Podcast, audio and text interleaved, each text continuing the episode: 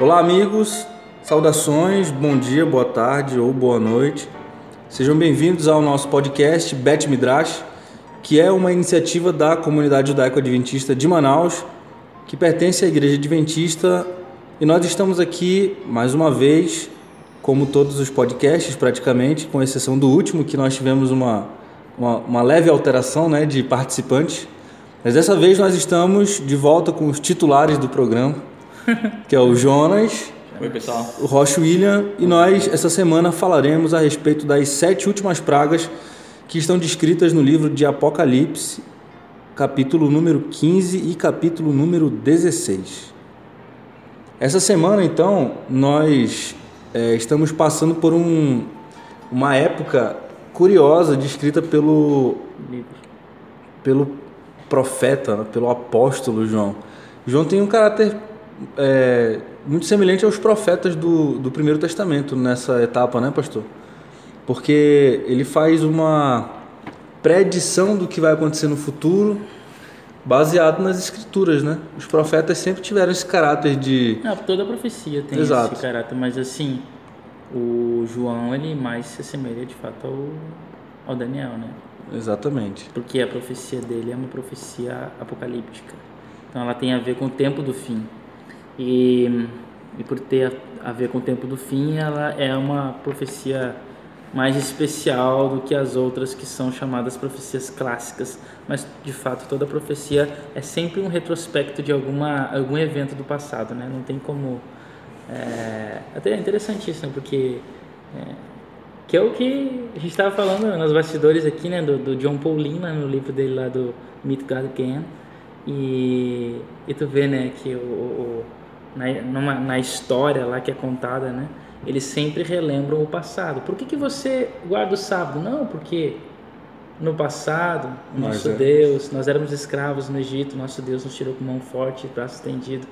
Então, ou seja, para eu poder construir o futuro, eu preciso do passado. O passado é como se fosse é a diretriz que nós temos para a construção do futuro. Lembrando que, que é interessante em hebraico, que a palavra passado, né, é, mahar, passado é aquilo que está à frente, mahar, aquilo que está à frente. É aquilo que você já viu. É, aquilo que eu já vi. E o futuro é aquilo que está atrás, que é aquilo que eu não consigo enxergar. O passado é aquilo que eu enxergo, o futuro é aquilo que eu não enxergo. Então, aquilo que eu enxergo é o que eu construo, é o que eu uso para construir o meu futuro, né? É como se na, na nossa cabeça, é, na nossa linha do tempo, a gente está olhando para frente e andando. Só que na mentalidade hebraica é o contrário. Eu estou olhando para frente, mas eu estou andando para trás. Ou seja, eu estou construindo o futuro com base naquilo que, que eu olho, né? Então, que é o que está é, é, é o passado, que para nossa mentalidade é, ocidental. ocidental é o contrário, né? O futuro é aquilo que está à frente, o passado é aquilo que está atrás. Está fazendo um moonwalk, né? Como é um moonwalk, exatamente, fazer exatamente. O... É, agora eu lembro, Essas tuas imagens aí são, são boas, né? eu lembrei, tu falaste isso, porque João, no capítulo 1, no verso, no verso 10, ele fala assim, achei-me no Espírito no dia do Senhor e olhei para trás de mim, ouvi uhum. para trás de mim uma voz forte, como uma trombeta. Uhum. Ou seja, ele Tá vendo o futuro. Né? Ele olha para trás, ele tá, ele Está vai ouvindo o futuro. Né? Uhum, Sim, uhum. ele ouve uma voz vinda do futuro exatamente, de trás dele. É. Ou a parte exatamente. Ou seja, significa que o que vai ser falado tem a ver com o futuro, futuro né? Então, mas eu só só ah, Rapidinho, qual, qual é, como é o nome do livro, hein? Você falou, você citou? Meet John... God, ah, não, quem do John, John Pauline. John Pauline, é Meet God Again. Como é o nome daquele outro livro que tu estava me mostrando agora? É The Deep Things of God. The Deep Things of God. Esse tem na Amazon Kindle. Do John Pauline. É, é, a versão Kindle, eu digo, né? Tem também. Eu e tem a versão é, impressa. Impressa, né? Também queria indicar um livro, que é o livro que, que a gente está lendo também. Pra, a referência bibliográfica do estudo de, desse trimestre é o livro do Ranko Stefanovic, que é As Revelações de Jesus Cristo, a, um estudo sobre o Apocalipse. E também o livro de Hans Larondelli, como entender as profecias bíblicas do tempo do fim. A gente, eu vou deixar uma descrição desses livros no, na descrição do podcast aqui para vocês pesquisarem depois. Eu posso também indicar? Por favor. Bom, eu, eu recomendo o livro Secrets of Revelation, do, do professor Jacques Ducan, hum. que também fala a respeito do livro do Apocalipse, que é uma sequência. Ele escreveu o livro Segredos de Daniel, que já está publicado em português, está é, disponível na casa publicadora e nas lojas de serviço de educação lá e saúde da, das associações adventistas. O Segredo de Daniel, é, o príncipe judeu no exílio. Aí nós temos esse que fala a respeito de Apocalipse. E tem um outro livro que também eu acho muito interessante, que vale muito a pena ler. É um livro do pastor John Paulin, também, professor John Paulin que é Armageddon at the Door, é, que ele fala a respeito desse contexto de, das sete últimas pragas. É, e inclusive a referência é uma das principais referências para outros dois livros que são sensacionais do pastor Vanderlei Dornelles, que são os livros é, O Último Império. O Último Império, exatamente, e o livro Pelo Sangue do Cordeiro. São livros muito bons. Legal, cara. Vocês são muito intelectuais. Vamos lá. Chego lá. Bom, a gente, fazendo uma retrospectiva, né? Nós estudamos o capítulo 14 do livro de Apocalipse semana passada. Vemos agora as sete últimas pragas, que são as taças, né? As, as taças, o vinho da cólera de Deus derramado sem, sem diluição, né? Sem mistura. No final também a gente vê o templo celestial e aquele que tem a foice, ele, ele passa a foice afiada e colhe os cachos de uva e elas começam a ser ali é, pisadas esse, no lagar da, da fúria de Deus. E agora esse suco de uva ele vai ser lançado sobre a terra em forma de sete pragas, no capítulo 15 e no capítulo 16. Gostaria que o, que o William fizesse uma introdução aí pra gente do capítulo só, 15 e 16. São parentes. Falei ali do passado e futuro, já lembrei aqui. É, mahar significa aquilo que está atrás.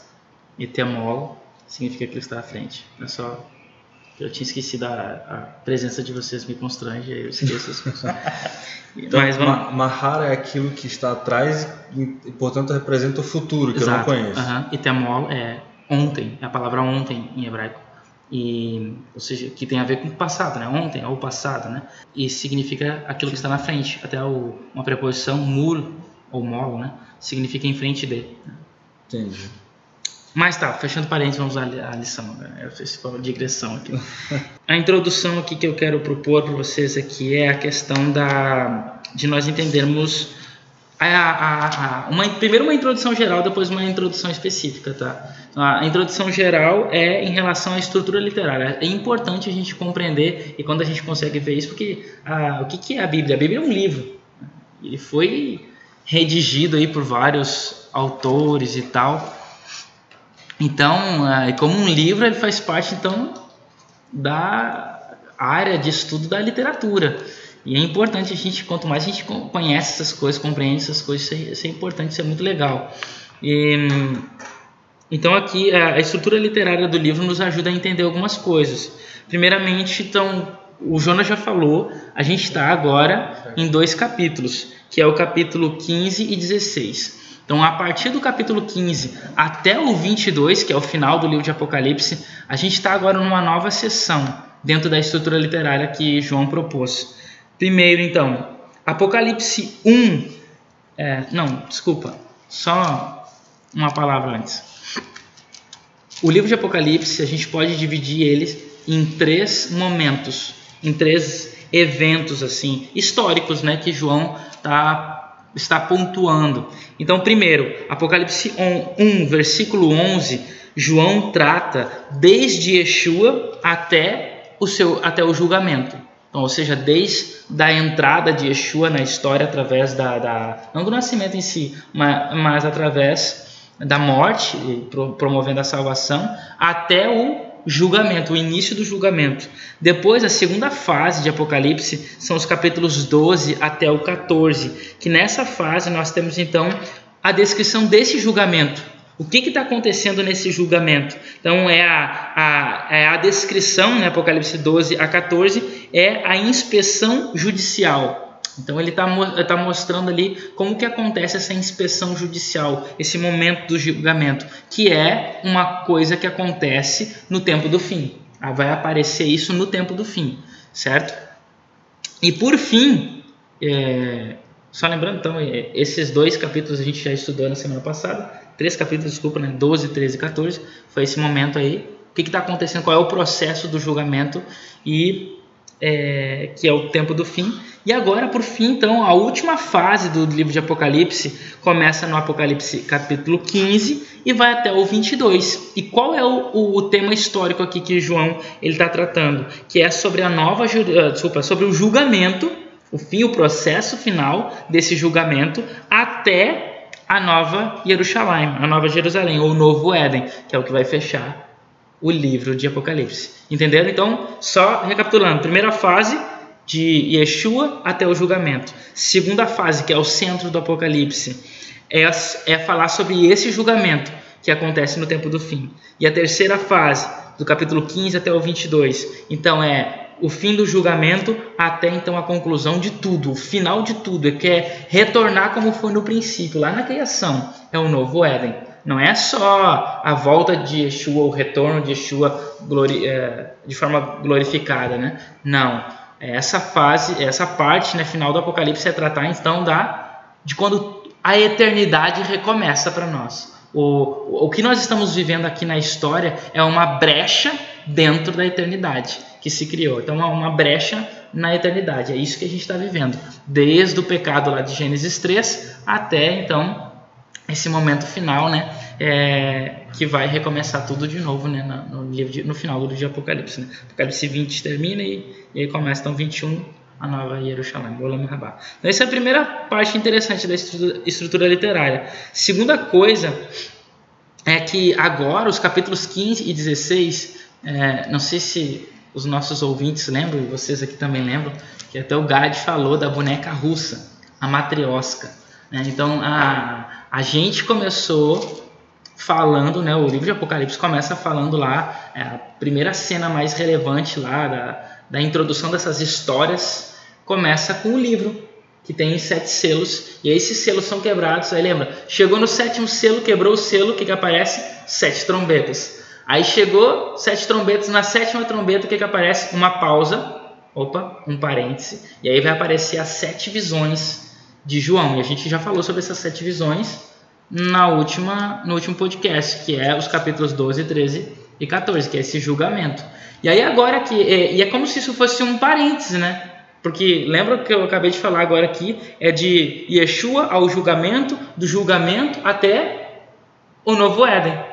Só que dentro dessa parte são, são três fases: Yeshua, salvação, até o julgamento e do julgamento até o fim, que é a Nova Jerusalém o novo Éden. Só que houve uma pausa, é como se João, peraí só um pouquinho, nessa parte do julgamento, vou dar um zoom aqui, ó, zoom. E aí aparece então essas, essa, esse zoom através da visão, que ele, ele mostra sete visões que ele teve, que são os capítulos 12, 13 e 14, né, que é descrevendo esse julgamento. Só que agora a gente retorna para onde ele parou. E onde é que ele tinha parado? Na sétima trombeta. Então agora ele volta, aí abre-se agora sete taças. E aí vai começar, e aí ele vai fechar esse ciclo. Então, que são três ciclos de sete, né? Sete selos dentro de um livro, sete é, trombetas, trombetas é, o chofarim, e aí agora sete taças. taças, né? Dentro e uma abertura, um espaço entre esse, as trombetas e as taças, houve uma, um parênteses sobre sete visões. Muito legal essa, essas estruturas, né? E o mais legal é o seguinte, então, é, então deixa eu ver aqui, é, então são os sete selos, né? Depois, então, Apocalipse 8 vai falar dos sete chofarim, é, sete chofares. Apocalipse 12 a 14 são as sete visões, que é esse parêntese. Apocalipse 15 e 16, que é a nossa lição, são as sete taças. E aí então, e essas sete taças agora vai retomar, por isso que está conectada com o, as trombetas, porque ela vai retomar o tema da ira não é a taça da ira de Deus, e isso é mencionado né, no sexto chofar, é mencionado sobre a ira, vai falar sobre o sol, a lua, as estrelas, terremoto, tal, menciona tudo isso que vai até é, ser parte das taças. Também fala o sétimo chofar, a sétima trombeta, no capítulo 11, versículo 15 e 18, também fala sobre a ira de Deus, a manifestação da ira de Deus também é a mesma coisa. A, o céu, a lua, as estrelas ali são feridos e tal. E aí também isso também é uma retomada da terceira mensagem angélica. Vocês lembram da terceira mensagem angélica? Que fala lá que, é, que é o cálice se, é preparado. Se alguém adorar a besta essa imagem, vai beber do cálice. do cálice da fúria de Deus, derramado sem diluição. Porque está, está preparado né, para eles. Né? Então, ou seja, está vendo que está retomando essas, esses tópicos, ou seja, a ira de Deus é o que está sendo retomado aqui. Então, é, voltando um pouquinho ali antes, capítulo 14, a terceira mensagem angélica, e voltando mais ainda a sexta e sétima trombeta, que foi onde parou tudo e nessa, nesse intervalo. Então, Apocalipse, desde Apocalipse 5 que é onde começa a falar sobre os selos e o livro. Até agora, Apocalipse 16, que é o fim do, do, do, terceiro ciclo de sete, trata então sobre o conteúdo do misterioso livro celestial. Desde o começo, tudo que está sendo falado é sobre um livro misterioso que estava lá na mão do cordeiro. Né? Estava lá, o cordeiro toma para abri-lo. Né? O qual, esse livro, então, ele é, um, ele é um simples livro de história. É isso que é o livro. O livro é um livro de história. Igual a Bíblia é um livro de história. E dentro dessa, dessas histórias existem regras, leis, né, diretrizes para a nossa vida. Mas ao mesmo tempo, esse livro do Apocalipse, é, ele, ele trata da história da relação entre Deus e o homem e de como Deus fará para resgatar a sua imagem em nós outra vez por meio do fim do, do pecado. Tá entendendo? Então essa é a dinâmica do que está acontecendo. Então a gente está fechando agora Apocalipse, com Apocalipse 16 o fim do livro, o livro que aparece lá no começo. E o tema é o relacionamento entre Deus e homem foi quebrado. E agora então o objetivo, agora no final vai mostrar como que Deus restaura a imagem dele no homem. Como que ele faz isso? Através da eliminação do pecado. Finalmente nós chegamos nesse, nessa sessão, o fim do pecado. pecado. Então a história começa com a salvação sacrificial messiânica e se encerra com o entronizamento de, do seu líder, né, o vencedor eterno da morte e de tudo que está associado com ela. Que essa é, então, seria a linha do tempo. Seria então a, a cruz, e então vem o julgamento, o tempo do fim. Aparece então o fim, que é Yeshua retorna, mil anos, e aí então vem o tempo infinito novamente, um novo Éden. Essa seria tipo uma linha do tempo que o livro de Apocalipse está tratando. Então, é, o objetivo agora é mostrar como aquele líder que começou como um cordeiro, ele então vem no fim reinar sobre todas as coisas.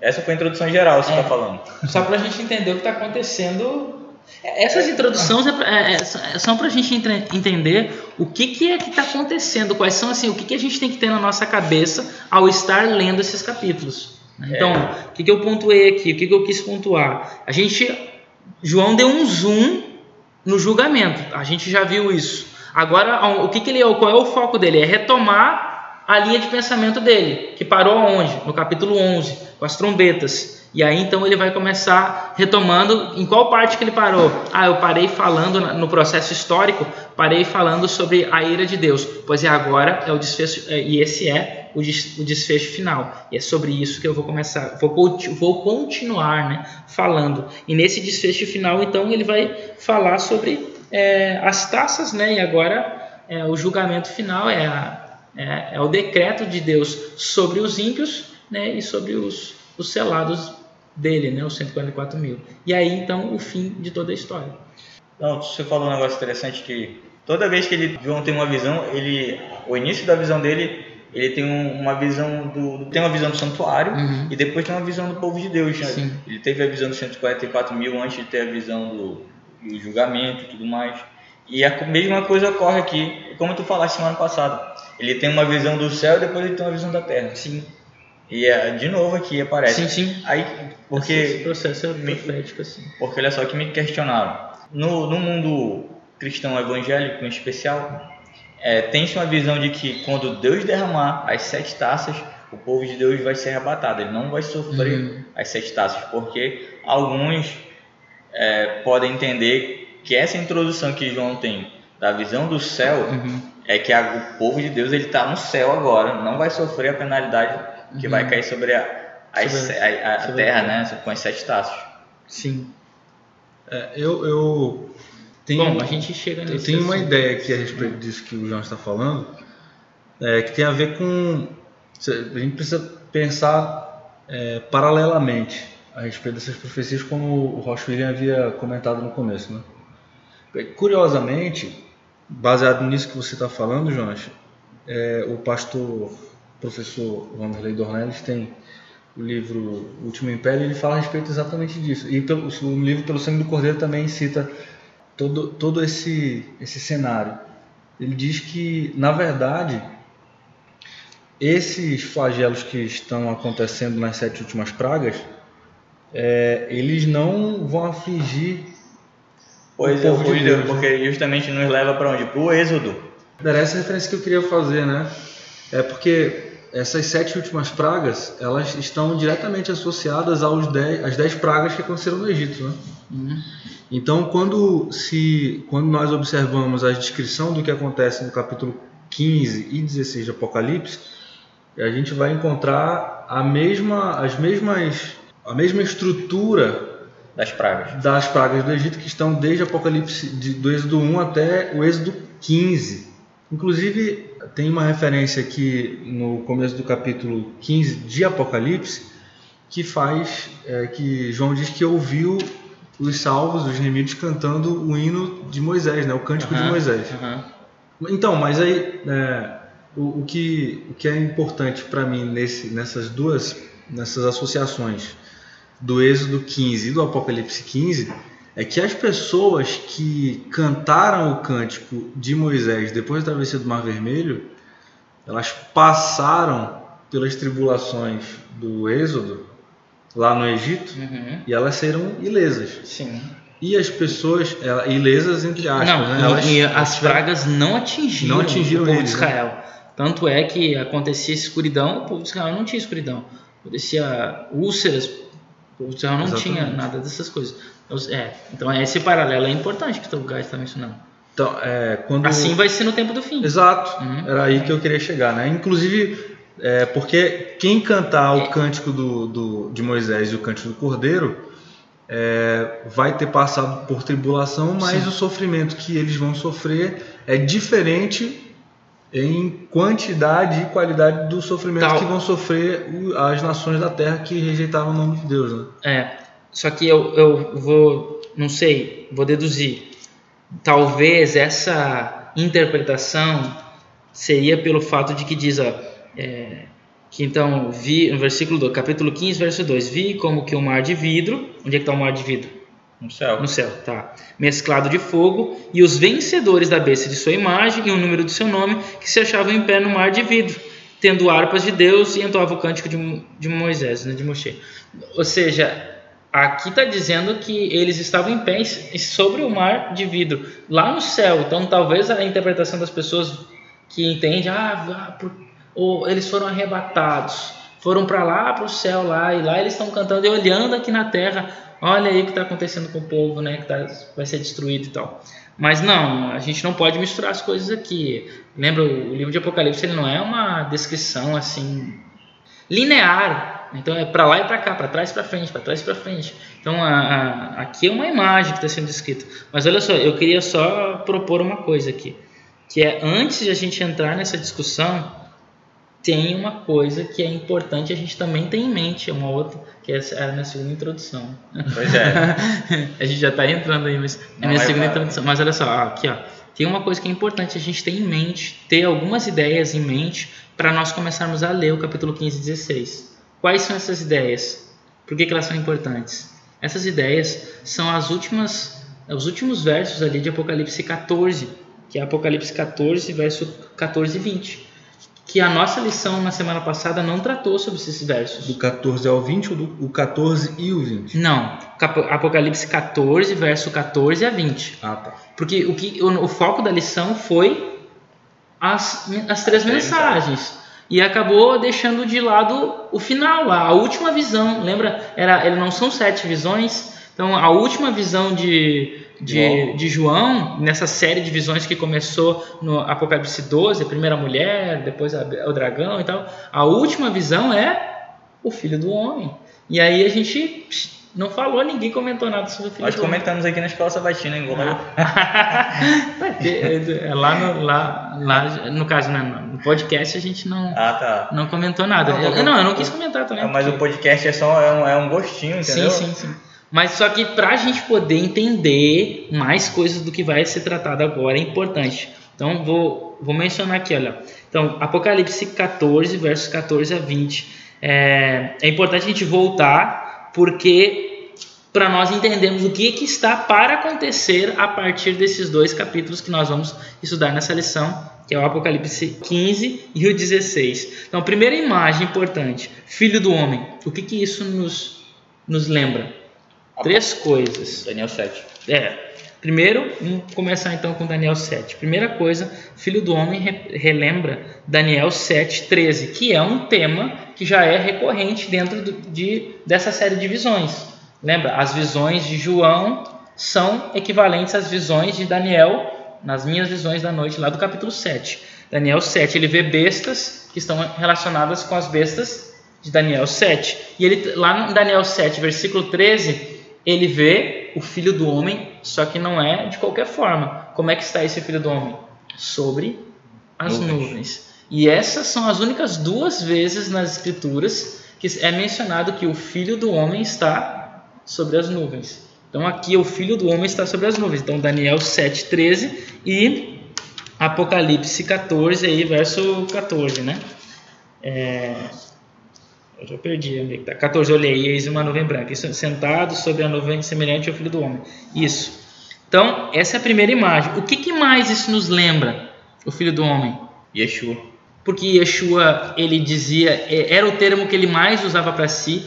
Ele nunca praticamente, acho que nunca, nunca usou a, a menção, ele nunca se chamou de, de Messias. As pessoas que chamavam ele, filho de Davi, isso, aquilo, mas Rabi, Raba- Raboni, né? Então, mas ele se chamava, se intitulava o Filho do Homem. E com, com base em que Yeshua usava esse termo? Base em Daniel, Daniel 7,13.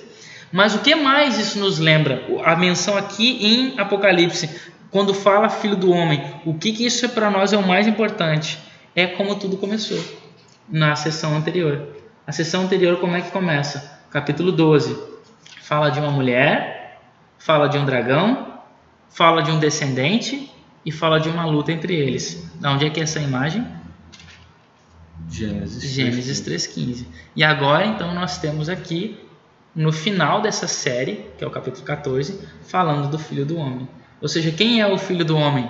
O Filho do Homem é o descendente da mulher que pisou na cabeça da serpente. E agora ele veio para cumprir. Ou seja, quando ele aparece aqui sobre as nuvens, é porque ele cumpriu a promessa lá de Gênesis 3,15 e que foi mencionada na hora do julgamento. Ele cumpriu, ele derrotou, ele já acabou o processo do julgamento, ele já é vitorioso. Quem é salvo já está salvo, e quem eh, foi os perdidos já está perdido, já está decretada a salvação, já está decretada a punição. Não importa o que nós faz- fizermos, né? sejam os bons ou os maus, a nossa nosso destino já está selado. Ele já está sobre as nuvens. Ele então vem e aí eh, agora vem a segunda segunda cena aqui final do Apocalipse 14, que é a cena da colheita.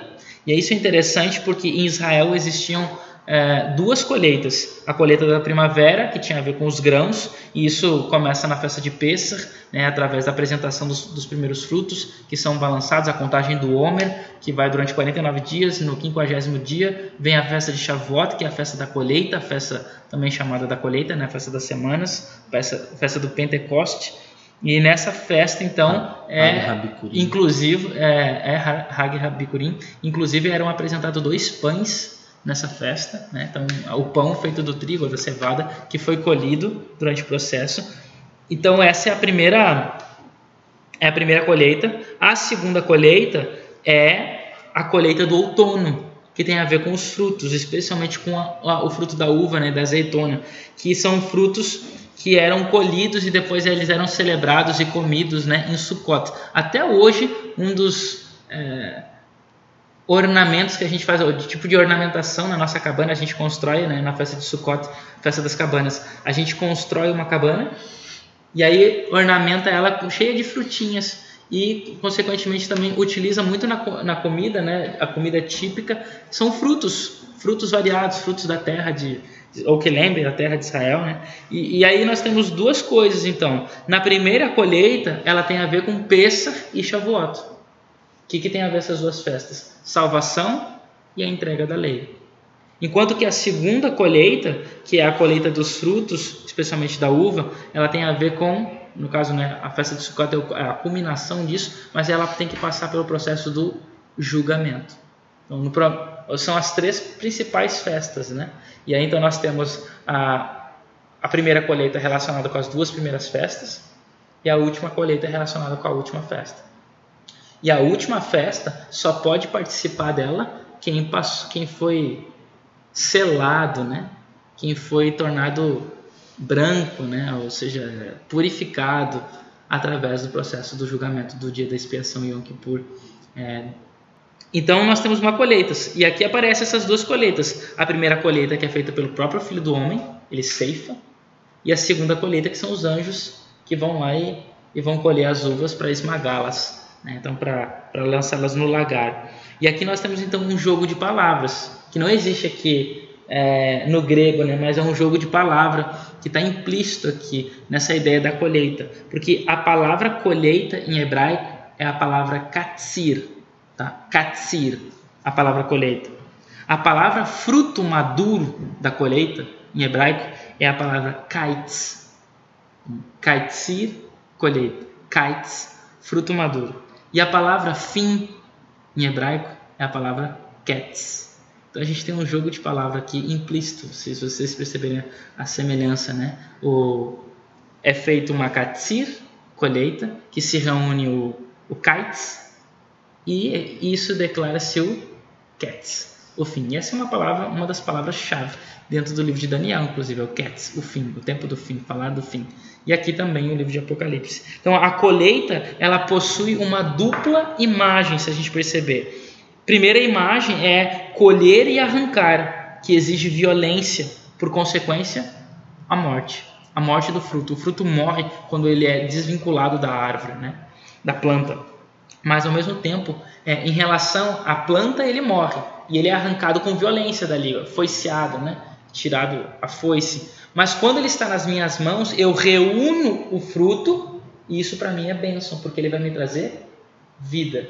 Fora da árvore, é morte, mas a mim ele me traz bênção e alegria por consequência, então ele me traz vida. E isso é interessante porque na Bíblia, grãos, principalmente de trigo, estão relacionados com o símbolo dos fiéis. Está relacionado com o símbolo dos fiéis. E a, e a vinha ou a uva é um símbolo do sangue que é esmagado, né? A uva ela tem que ser esmagada e aí ela produz uma sujeira que parecia um sangue, consequente, por consequência, lembrando a morte, que é o símbolo dos infiéis. Então, a conclusão, o que, que o finalzinho do livro de Apocalipse 14 já está nos preparando para o capítulo 15 e para o capítulo 16? Que nós chegamos ao fim. Apocalipse 14 termina mencionando sobre a colheita final da vinha, do outono, do período do julgamento, que são então levadas para o lagar, para serem esmagadas, a fim de serem é, pisoteadas, né, esmagadas, para produzir o vinho para a taça divina para a taça de Deus. E na Bíblia, que depois, daqui, a pouco a gente, daqui a pouco a gente vê, a taça de Deus tem um, um teor interessante aqui. Então, assim, os capítulos 15 e 16, que vão falar sobre essas taças, é uma ampliação desse grande finale do capítulo 14, mostrando como será o fim, como se dará os processos finais do julgamento. O julgamento ele começou, ele teve um procedimento, as pessoas poderiam pedir perdão ainda, ou se arrepender dentro do julgamento, mas agora no processo final tudo já está decretado. É o grande finale, que é o capítulo 15 e 16. Então essas imagens a gente tem que ter em mente que já está tudo selado, tudo está acabado. Então vai haver uma decisão final e ela é bastante cruel aqui da parte de Deus, porque aqueles que são os inimigos de Deus, os infiéis, as uvas aqui, né, representando pela, pelas uvas, serão esmagados, exprimidos e serão exterminados. Isso é uma segunda introdução muito forte. É. Eu disse, eu, Lutero queria tirar essa. Bem, é, eu estava pensando aqui na referência que eu havia começado a fazer a respeito do Êxodo, Sim. nessa tua última, nas últimas frases que tu citaste aqui, quando os aqueles que forem, forem julgados, que, que estão sendo julgados, né, é, eles estão sendo castigados é, pela maldade em se afastar dos, de Deus, né, da adoração verdadeira, uhum. etc. E, da, e também estão sendo castigados por causa da perseguição que eles imprimiram para os filhos de Deus que eram que são adoradores verdadeiros. Bem, eu estava pensando que a mesma coisa aconteceu lá em, no Egito, né? no Êxodo, uhum. ah, nos primeiros capítulos de Êxodo. Então, quando é que Deus resolve tirar o povo do Egito? Então, ah, o livro do Êxodo diz que quando os israelitas estavam sendo oprimidos e de, eles clamaram para Deus, Deus se lembrou do seu povo, né? Sim. Dos patriarcas, etc. E aí, quando ele escolhe Moisés para operar os milagres como instrumento de Deus, etc., nós que conseguimos saber toda a história, porque a gente já conhece a história, né? E, e nós temos isso relatado, a gente sabe que a gente sabe o final da história do Êxodo, né? Sim. Então, é, Deus foi fazendo as pragas acontecerem, é, mas as pragas são só etapas da salvação que Deus operou para os israelitas no Egito. É, é como se, se Deus estivesse tivesse demonstrando né, que aquela opressão e a maldade que os egípcios haviam imprimido sobre os israelitas é, não iam passar impunes. Uhum. Então, ah, Deus não deixa impunidade acontecer. Existe consequência Sim. pelos pecados que, e pela maldade que foi praticada é, pelos egípcios. Deus não pode ficar à mercê do pecado, né, para sempre, né? Ah, por isso que eu, tô, eu falei aqui de Lutero, porque Lutero queria tirar, não lembro se essas, esses capítulos ou se é o próprio livro de Apocalipse, ele quis tirar, porque assim, ele não conseguia é, harmonizar o Deus da graça do qual ele, ele, ele descobriu, né? É daí que vem a justificação pela fé, através dos, das descobertas de Lutero, das redescobertas de Lutero, mas ele não conseguiu conciliar esse Deus gracioso com esse Deus tão violento do livro de Apocalipse, principalmente nessas sessões agora, que é um Deus que ele vai destruir, e tu vê que a imagem que, que Deus está usando aqui é como uvas sendo esmagadas. Imagina, já apertou uma uvinha, uva de suco mesmo, né? Então, a uva Niágara, né? Então, é, você esmaga aquilo ali, é, explode, é sangue, parece sangue né, nas mãos. Então é um negócio bem violento, brutal. Então, é, ou seja, esse Deus, que é o Deus do amor lá do, do sacrifício, ele também é um Deus é, do juízo, do julgamento. Então, embora nós nós tenhamos um Deus de amor que se importa conosco, nós não devemos brincar com ele. Mas também é interessante porque no livro de Apocalipse, na, na Bíblia mesmo, o julgamento de Deus ele é sempre acompanhado de misericórdia antes. Sim, né? sim. A gente vê nos versos anteriores, Deus ele mistura o seu juízo com misericórdia. Né? A, nas trombetas, a, a terra, ela, ela, só um terço dela é, é, é, prejudicada, a terra, o mar, as fontes das águas lá, uhum. é só um terço que é prejudicado. Aí como se Deus estivesse falando, dando juízo, mas misturando com misericórdia para o povo se arrepender e voltar. É, mas vai ter um momento que é já... justamente que e é nesse momento aqui que Deus chega assim, ó, acabou a graça que eu, eu ofereci para vocês, vocês rejeitaram e não tem mais como como voltar. Vocês não, se tornaram um coração tão duro que agora só resta o juízo para vocês. Pois é, aí tu entra nessa questão eh, em relação ao dia da expiação. O dia da expiação você tem 10 dias para se arrepender. Faz uma descrição para a gente do que significa o, o Rosh Hashanah e, e o Yom Kippur. É, então, e tá. depois a festa das cabanas. Sim. Então, ou essas su, três, Sukkot, né? essas três Sukkot. festas finais, duas menores, né? E uma maior, que é o, a festa dos tabernáculos. Então é assim: começa no primeiro dia do, do sétimo mês, chamado Tishri, ou Etanim também, chamado na, no livro de Reis você tem no primeiro dia Rosh Hashanah, trombeta, soa, para informar que o grande dia da expiação está chegando. E aí você tem 10 dias de arrependimento para fazer a Slichot, que são os arrependimentos, né? pedido de perdão. Né? Slichá em hebraico né? significa me desculpe, né? Então, ou seja, é, pedidos de perdão, sorry. Né? Você está arrependido e começa a pedir perdão. Dez dias, uma lembrança dos dez mandamentos também. Cada dia por um mandamento. Chega no décimo dia do sétimo mês, aí você tem o Yom Kippur, o dia da expiação. Então, o dia do perdão, especialmente. E nesse dia, ele é, é, é um dia só, praticamente 24 horas ou menos, que você tem ali para afligir, se afligir o, é, o, corpo e a alma em prol da, salva, da sua salvação, do seu selamento, né? que a ideia envolve um selamento. Só que aí, é, cinco dias depois, no dia 15 de Tishri, o sétimo mês, aí tem a festa das cabanas. Quem participa das festas das cabanas ou dos tabernáculos? Somente aqueles que conseguiram sair impunes né, no, no dia da expiação. Né? Agora, o que, que isso é interessante em relação ao detalhe que o Jonas estava falando aqui do julgamento divino? O julgamento divino, como a gente viu, especialmente no capítulo 12, 13, 14, lembra lá dos 42 meses, 1260 dias, Daniel fala sobre isso também. O que, que isso aí, é, qual a importância disso?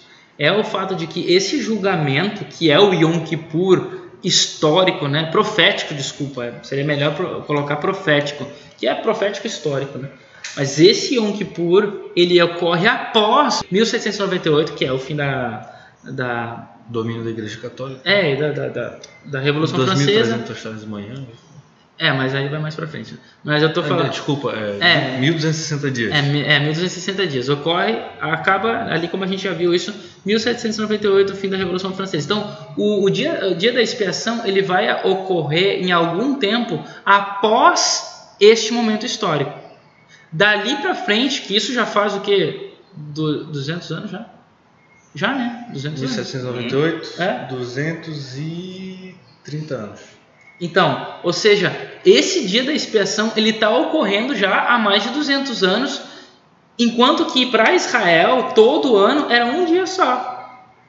E eles tinham chance de se arrepender até o, até o fim lá, né? Então, para nós, só que depois que o, o sacerdote saía de dentro do, do, santuário, não tem mais jeito. Não tem depois que o bode Azazel era colocado o perdão sobre, o, pecado, desculpa, sobre ele, não tem mais. Não tem mais é, solução, já acabou. Quem está, está, quem não está, não está. Não tem segunda chance. Não tem segunda chance. Então veja que nós não, estamos. Não é, não é igual Páscoa, né? Não. é, que tinha Pesach Sheni. É, que ocorre no, no mês de ar, né? Que é a segunda 14, Páscoa, é, né? a segunda Páscoa. Não tem repescagem. É que, e isso, né, dentro do dispensacionalismo, existe uma repescagem, né? Aqueles que vão são arrebatados, mas tem aqueles que ficam e tem uma repescagem, mas só não vão fazer parte dos 144 mil, vão ficar aqui na Terra. Mas aqui, é, o que o Apocalipse está dizendo, e a ideia do, do Yom Kippur, se a gente fizer os paralelos, como tu propôs desde o princípio agora, Gadi, falando lá da, da salvação do Êxodo, na, no dia da expiação, é, o, é, é aquele dia, é até antes do sacerdote sair. Depois que ele saiu, meu amigo, sai, sai. Se tu não está, é, se tu não faz parte do povo ali, o Urim e o Tumim iriam lá demonstrar e aquela tribo, aquela família, aquela pessoa deveria ser eliminada do povo e então, consequentemente, ela não tinha como participar da festa dos tabernáculos cinco dias depois da, da do, do Yom Kippur. A mesma coisa é o que acontece aqui. Deus, ele, ou seja, desde depois de 1798 se iniciou o julgamento, que ou seja, nós estamos vivendo o tempo do fim a partir desse momento. Esse é o momento. Nosso momento é o momento do tempo do fim, lá de Apocalipse 12, 13 e 14. Então nós temos a chance ainda do arrependimento, porque o nosso sumo sacerdote não saiu ainda, não acabou o dia da expiação, não decretou o fim, não fez o selamento ainda. No momento que ele fizer, aí se nós estivermos, estamos, senão estamos perdidos. Eu queria que tu desse uma geral, ou colocasse os pontos principais do capítulo 15 de Apocalipse. Sim. Pontos principais. Primeiro, Apocalipse, Apocalipse capítulo 15 inicia falando sobre o mar de vidro. Isso foi aquilo que eu te perguntei. É. O mar de vidro ele, ele, ele faz a gente voltar aonde tudo começou. Lembra o livro? A gente está falando aqui do livro. Aqui vai, vai selar o livro, vai, fech, vai fechar o tema do livro.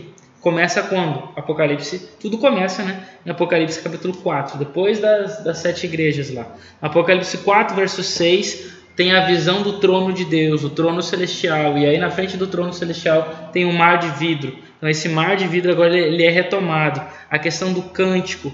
Então o que, que a gente tem aqui? O que o Gade já mencionou é um eco do Êxodo, Êxodo 14 e 15. Êxodo 14 é a passagem pelo mar, Êxodo 15 é o povo salva, né? Lembrando disso, o povo salvo passa pelo Mar Vermelho. Êxodo 15, eles cantam um cântico da salvação. Inclusive a palavra Yeshua, salvação em hebraico, é uma das palavras que se repete muito nesse Asiashir, que é o, o cântico de Moisés, é, Êxodo capítulo 15. Então aqui nós temos essa ideia de novo, a salvação, o tema da salvação inicia com os salvos. Quem são os salvos? São aqueles que que não já acabou, já findou. Veja, isso dentro dessa pequena história do Êxodo, que é desde o chamado de Moisés até o cântico, que é o fim. Claro que a gente sabe que a história continua, para depois ali muitas coisas ruins, mas, mas dentro dessa temática que o, o Apocalipse está pegando, está retomando aqui, aqui é o fim mesmo, é, é o fim final. É porque é, a saída do Egito é a libertação, né? uhum. né? E a travessia do Mar Vermelho representa a, a, conclusão, conclusão, dessa libertação. É, é o processo. Primeiro veio o processo, depois, depois veio a conclusão. Então, é, é, o mar de vidro aqui, o cântico está falando disso. Aí o povo salvo, a menção do povo salvo. A gente tem um povo que é salvo, e aí essas figuras do mar de vidro e a questão do, do cântico é para mostrar que eles já estão salvos, já está decretada a salvação deles. Ou seja, não tem mais como eles se perderem. Certo? Agora que é, não. Que é, é, curiosamente, a gente pode fazer. De repente, é uma, uma possibilidade de interpretação, né? que é uma, uma proposta. É, de pensar é, exatamente o que é descrito em Apocalipse, é, Apocalipse 12, é, nesse exato contexto que tu acabaste de dizer do, da, do Êxodo da saída do Egito da travessia do mar. Então, imaginando que, por exemplo, o povo de o povo é essa essa figura da mulher que carrega o, uma criança, né? Sim. Está grávida. Então, ela está liberta. Mas aí o dragão tá irado contra a mulher e vai perseguindo ela, né? Sim, sim. Então ela vai, ela vai recebe asas e vai para o, o, deserto. o deserto. Que é exatamente isso que aconteceu com o povo de é, Deus. Né? Exatamente. Então eles, eles estão livres. O, o Êxodo é o livro-chave. Exato, né? Eles estão livres. E só que o inimigo deles ainda está vivo. Sim, sim, sim. E o inimigo fica cheio de raiva, cheio de ira e persegue eles. Uhum. E aí chega um momento em que na travessia do mar é que eles são salvos de fato, né? Uhum. Porque é dito lá em Êxodo capítulo 14 que não ficou nenhum egípcio vivo. Não, uhum, é verdade. Não ficou nenhum egípcio vivo. Sim. Próximo, então, na sequência do capítulo 15, você tem ali um tipo de cântico ali que eles, que seria, eles estão cantando, né, os remidos ali cantam um cântico, exaltam a Deus, louvam a Deus, dão glórias a Ele, falam do seu poder. E aí volta no versículo 5 e começa assim, né? Depois dessas coisas, olhei e abriu-se no céu o santuário. Aí agora o tema do santuário, volta para o santuário. Então, alguma coisa vai acontecer. Toda vez que volta para o santuário, depois alguma coisa acontece na terra. E aí olha só o que ele vê.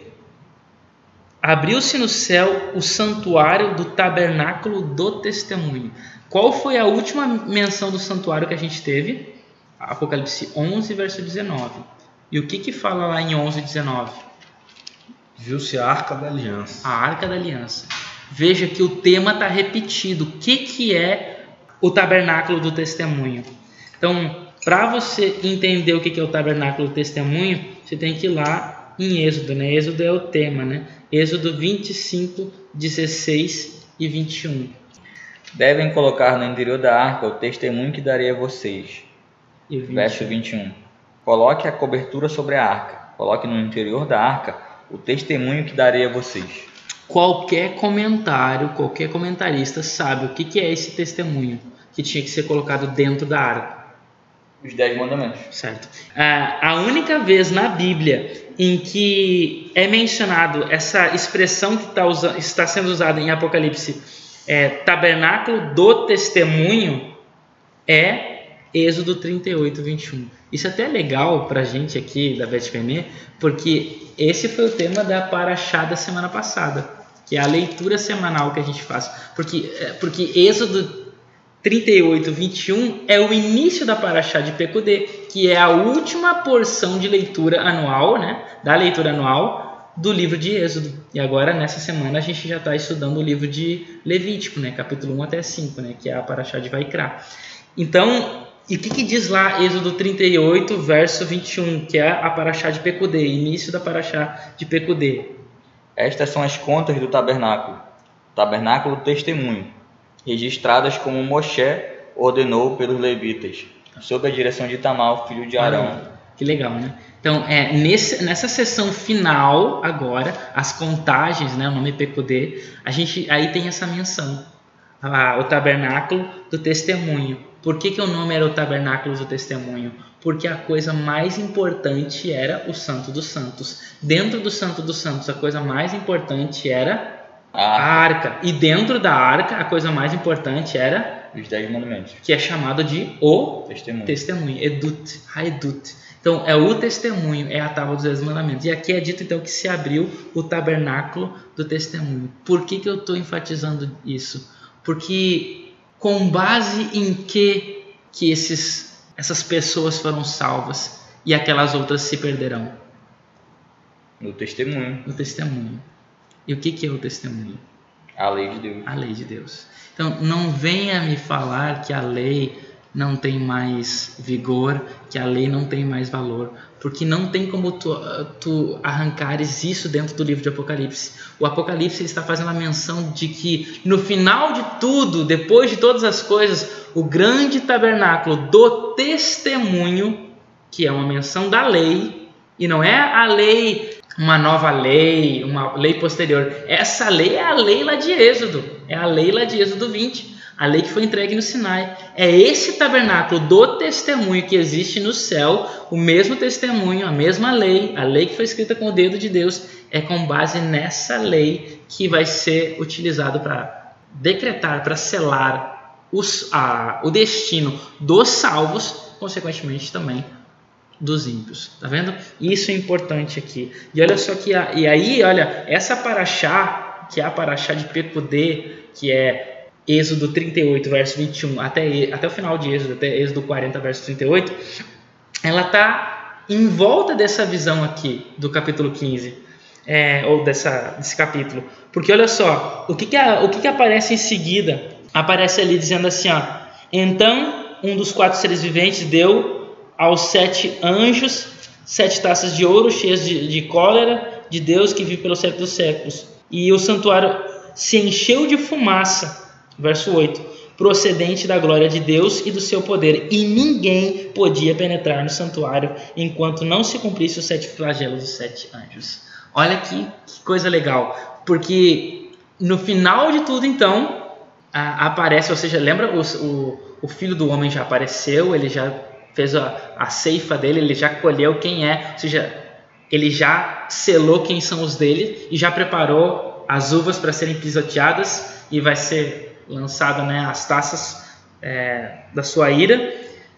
Só que aí então agora os anjos então saem, o santuário é visto e aí aparece uma fumaça sobre o santuário da glória de Deus e ninguém pode entrar. E isso também aparece na Paraxá de Pecudê. No início nós lemos sobre o tabernáculo do testemunho. E no fim da Paraxá, nós vamos ver lá no capítulo 40, 34. exatamente 34, né, 33, 34, vai aparecer exatamente sobre isso, que o santuário, então depois, o que que é a Paraxá de Pecudê? Só para lembrar assim para nós e para os nossos ouvintes.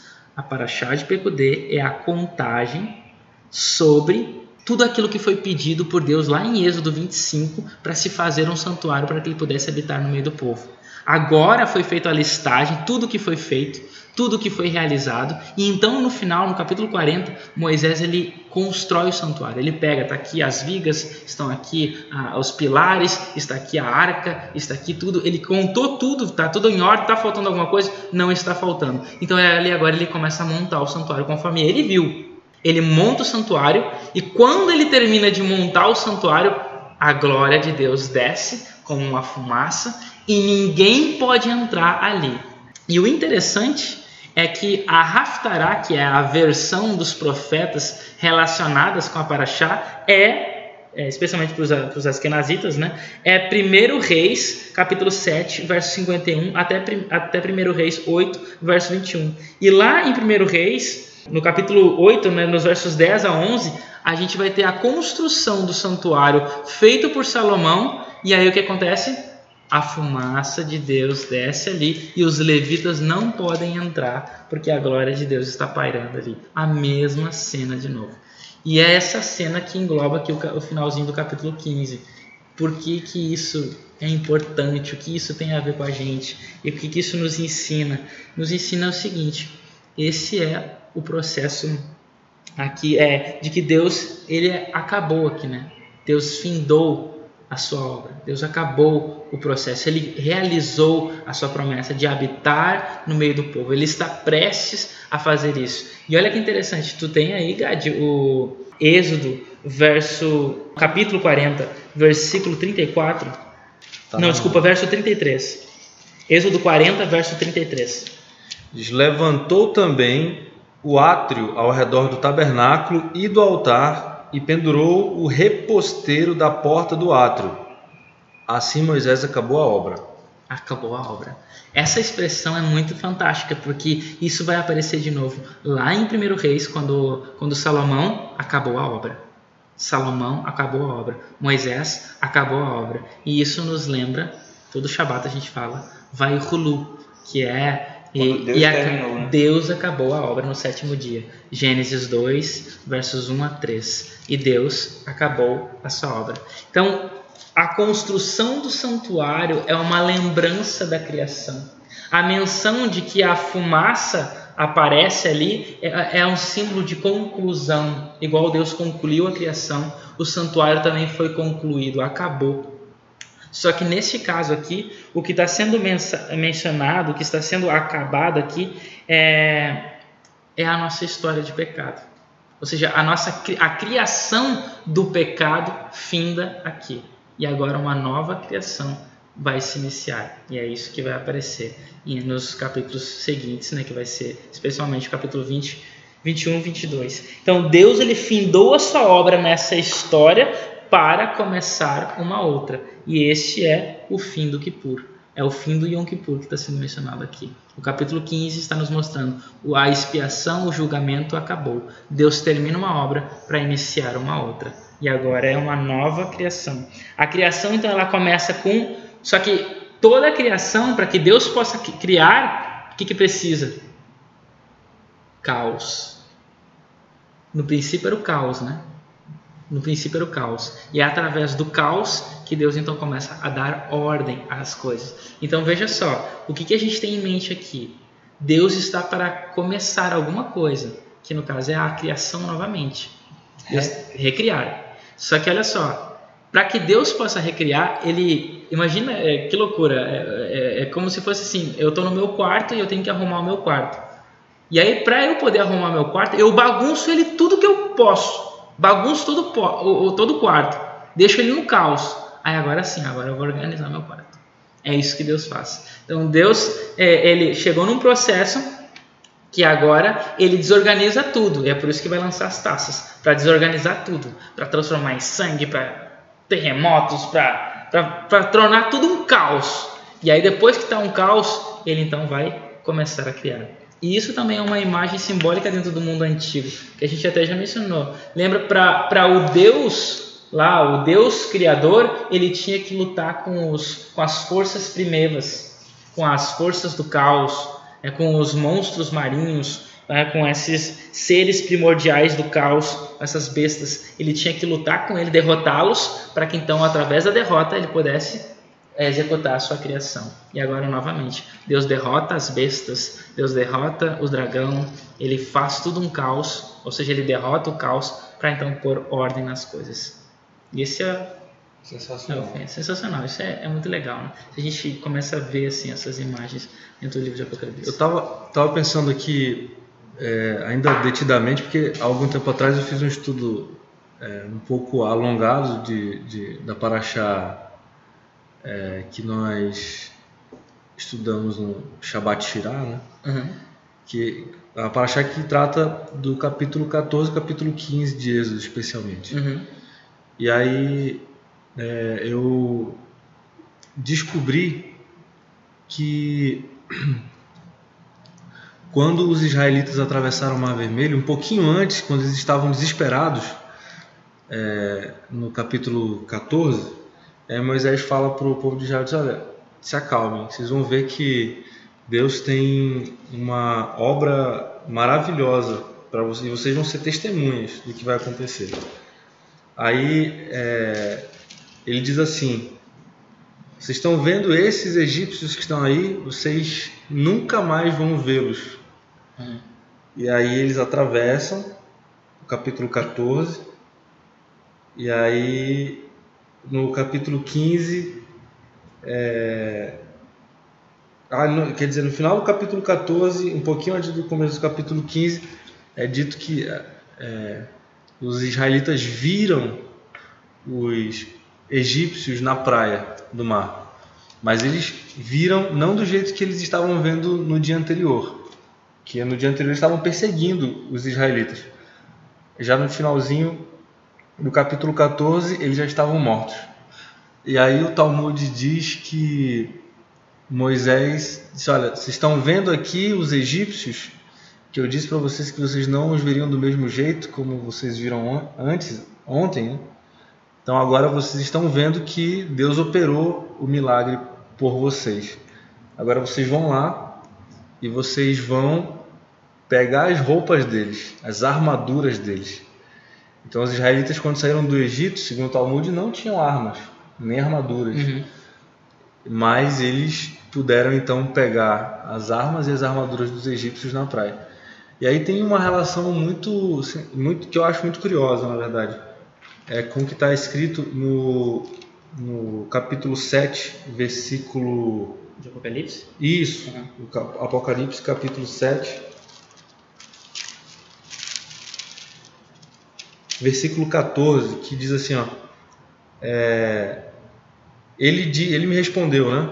São estes os que vêm da grande tribulação, lavaram suas vestiduras e as alvejaram no sangue do Cordeiro. Ou seja, é- são roupas novas, né? são roupas é, como se fossem, no sentido do Êxodo, um espólio da guerra que eles não lutaram, Uhum. mas eles venceram. Uhum. E aí, o, que eu acho interessante é que o cântico de Moisés, que é o cântico que a gente canta aqui no, no, Shabbat. no, no Shabbat, Mirra no, no Mirra né? que tem a ver exatamente com o que aconteceu com tudo isso aqui, né? É, do, no, no Êxodo descrito no Apocalipse. Porque quem é que vence? São as pessoas que adoram a Deus verdadeiramente. Uhum. E quem é que perde? São as pessoas que não adoram a Deus verdadeiramente, que é diretamente associado com a, a petulância do faraó, né? Sim. O coração do faraó se Quem endureceu é Deus e perguntou exatamente quem é Deus Uhum. que eu não reconheço esse Deus. Uhum. Ou seja, no sentido da adoração, não reconhece que ele deve dar adoração a Deus. Então ele foi castigado pela petulância em não adorar a Deus. Tanto é que o fato de, de mencionar que Deus endureceu o coração dele significa que Deus não mais enviou o Espírito para ajudá-lo a, a, a se arrepender. Né? Ele ficou é, por si mesmo, vivendo por si mesmo. Né? A decisão não era mais através da voz interna né, na nossa consciência de Deus, era, era de si mesmo. Sim, a única coisa mais interessante assim é só uma questão assim falando aí do Yom Kippur é que na acho até que eu ninguém vai lembrar talvez, mas mas eu já falei sobre isso é que no dia da expiação atual, moderna, a forma atual de se fazer o dia da expiação, os judeus eles deixam tem a arca, né? A arca é, é um móvel que abriga a Torá, que é o, o objeto mais importante dentro de uma sinagoga, a Haron HaKodesh. E aí o que acontece? A arca, ela tem uma porta. E essa porta, ela é aberta no início do Yom Kippur, na cerimônia de Kol Nidre, e ela fica aberta praticamente, né, embora ela é fechada e tal, mas é, porque é de um dia para o outro, né, a, sexta, a, a, noite do Yom Kippur e depois a, a manhã do Yom Kippur e o dia todo, mas assim, ela fica aberta, a porta fica aberta. O Yom Kippur todo se passa com a porta da arca aberta. Por quê? Porque o arrependimento ainda é possível. Mas aí no final, o nome da última cerimônia que nós realizamos no Yom Kippur chama-se Neilá, que significa fechamento, conclusão. E aí, na Neilá é o momento em que nós fazemos né, a última Amidá, a última oração, o Shema lá e tudo, e daquela, aí fecha-se a porta. E naquele momento ali, inclusive a gente vai fazer o Shema, e aí a gente o Baruch Shem Kevod Malchuto Leolam Vaed, que é a segunda parte do Shema, que normalmente a gente faz em silêncio, a gente fala em voz alta, porque naquele momento nós somos considerados como os anjos, porque o nosso selamento foi feito, foi dado, né? E por que nós somos considerados como anjos? Pera aí, rapidinho. Porque já... Deixa eu contextualizar aqui para o ouvinte que, que não está que não tá familiarizado com a, com a liturgia da Bet Benei. Quando se faz o Shema, que é a oração de Deuteronômio 6, capítulo, capítulo 6, versos 4 a 9, 4 a 9 é uma oração que se recita na, na sinagoga e depois do primeiro trecho do. Que é o versículo 4. Que é o versículo 4, faz-se uma, uma declaração com a voz baixinha, bem silêncio, que é. é Bendito é o nome daquele que é a glória. Daquele a quem pertence a glória. E o reino para sempre. E o reino para sempre. E, esse trecho da oração, ela não está na Bíblia. Porque Moisés, a tradição diz que Moisés ouviu os anjos falarem isso quando ele estava lá no Monte Sinai. Hum. E aí ele aí se colocou na oração, se fala baixinho, quase imperceptível, porque foi uma, uma declaração dos anjos. E é uma vontade nossa de ser como eles. De que forma? Puros, de sermos sem pecado, como eles são, e estarmos ao lado de Deus, como eles estão. E depois do Yom Kippur, então, a gente recita o Shema, e essa declaração é dita com altos brados, né?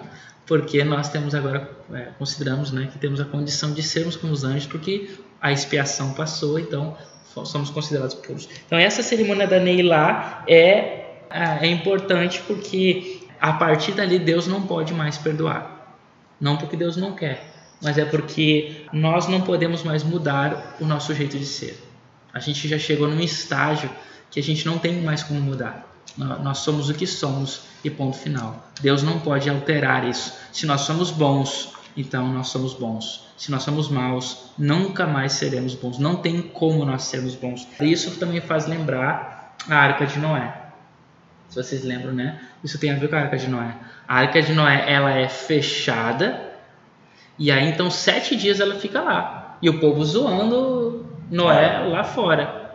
Mas quando a chuva cai, o povo bate querendo entrar, mas não tem mais jeito, a porta foi fechada. Quem está dentro da arca está dentro.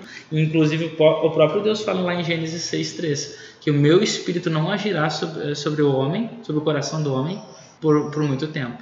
Então são 120 anos lá que, que, que, que Noé né, fica pregando, que é o momento em que o Espírito está atuando no coração das pessoas para o arrependimento. Depois não tem mais. Então, esse é o tema mais importante, eu acho, da nossa lição, é exatamente isso, porque nós que estamos falando aqui, as pessoas que estão ouvindo, esse ano que nós estamos vivendo, enquanto nós estamos aqui, nós estamos em plena oportunidade de arrependimento. Mas vai chegar um momento em que a porta vai se fechar e não haverá mais arrependimento. Só haverá para aqueles que não se arrependeram choro e ranger de dentes, como disse o Messias. Essa é a grande importância do tema, e aí então se abre agora o capítulo 16 com as taças. Né?